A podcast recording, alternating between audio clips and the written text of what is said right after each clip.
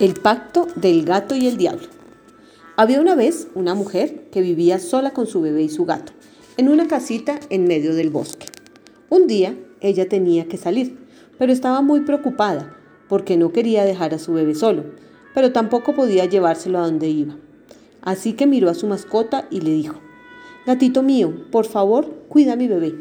No tardaré en regresar. Y salió de su casa.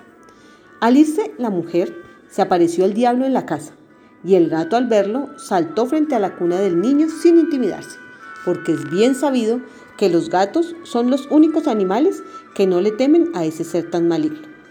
¿Qué es lo que quieres? le preguntó. Vengo a llevarme a este bebé. Pues no puedes, porque lo estoy cuidando yo, dijo el gato justo antes de lamerse una patita. Insolente animal, ¿tú no puedes hacer nada para evitarlo? Muy bien, dijo el gato astutamente. Te propongo algo. Si adivinas cuál es el número exacto de pelos que tengo en todo mi cuerpo, podrás llevarte al bebé. Pero si fallas, te irás y nunca más volverás a aparecer por aquí. Te daré tres oportunidades para adivinar. ¿Hay trato? El diablo, que nunca había podido resistirse a los desafíos, aceptó, pensando que sería muy fácil, y con mucha paciencia comenzó a contarle los pelos al gato. Uno, dos, tres. Entonces un pájaro cantó en la ventana distrayéndolo y haciéndole perder la cuenta. Llevas una oportunidad, dijo el menino. Enojado, el diablo empezó a contar de nuevo. Cien, doscientos, trescientos.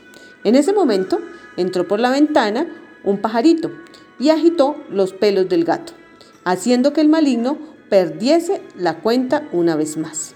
Ya llevas dos oportunidades, le recordó el gato. Nervioso, el diablo se puso a contar de nuevo prometiéndose que ya nada lo iba a distraer. Un millón, dos millones, tres millones. Entonces el gato movió suavemente la cola rozándole la nariz y el diablo estornudó fuertemente, haciendo que se le saltaran los pelos al gato. Perdiste tu última oportunidad. Ahora vete de esta casa y no vuelvas jamás. El diablo se sintió tan furioso por haber perdido que allí mismo formó un berrinche de proporciones épicas no pudo tocar al bebé, porque un trato con el diablo siempre se cumple, por ambas partes. Eso sí, se marchó de vuelta al infierno, jurándole al gato que algún día adivinaría cuántos pelos tenía, y cuando eso ocurriera, su venganza sería terrible.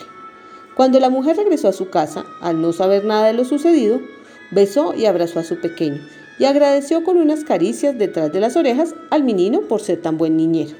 Es por eso que los gatos hasta el día de hoy sueltan pelo todo el tiempo, porque de esa manera el diablo nunca cumplirá su venganza al no saber cuántos pelos tienen en realidad.